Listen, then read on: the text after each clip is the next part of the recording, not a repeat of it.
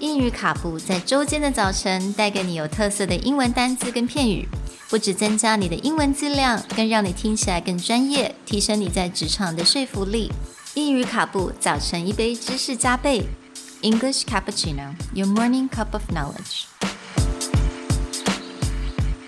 Good morning, everyone, Good morning. and welcome to English Cappuccino Episode 9. Today's word is stampede, spelled S T A M P E D E.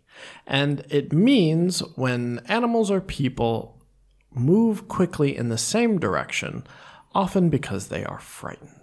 嗯所以今天的字是 stampede。那 stampede 它这个字它是一个动词，那它通常是来形容呃动物或者是人，因为可能惊慌啊，或者是它就会乱窜，或者是它从同往同一个方向去快速的去前前进，但是通常都是一大群人、一大群的动物这样子。 Right. So the formal usage is often in the animal kingdom. If you have, you know, if you've ever seen The Lion King, there talks about a stampede of an, um, antelope, right? The, is that the where the lion? Yeah, where it's his the dad tragic died. scene Uh-huh. where where his dad dies. sad. But stampede can also use to be described that a large crowd moves towards something or away from something in either a frightened or an excited mode. So there's a great use of this in the one of your favorite TV shows, Frasier, mm-hmm. where Frasier is a little more classy or sophisticated. Mm. So basically, Frasier likes to throw parties. 他是很喜欢就是开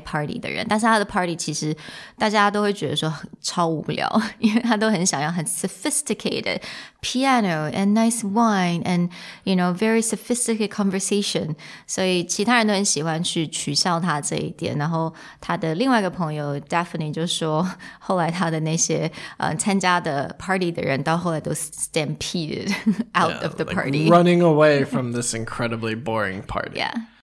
What were you two doing back there? Maris lost her earring at the party last night. Daphne was good enough to crawl under the bed to look for it while I Yes. searched the credenza.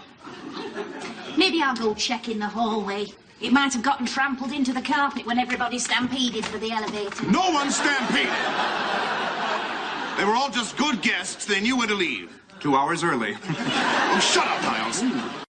So, how do you use this word in everyday life? Mm, one situation I thought of is let's say, okay, so maybe after a terrible movie showing, the moviegoer stampeded out of the theater. Yeah, like, oh, thank God it's over. I gotta get out of here. like, everyone just quickly moves away. Mm. Or, you know, we just had the big holiday shopping season, Black ah. Friday. Everyone stampedes into the store to get the latest and greatest gifts. Mm.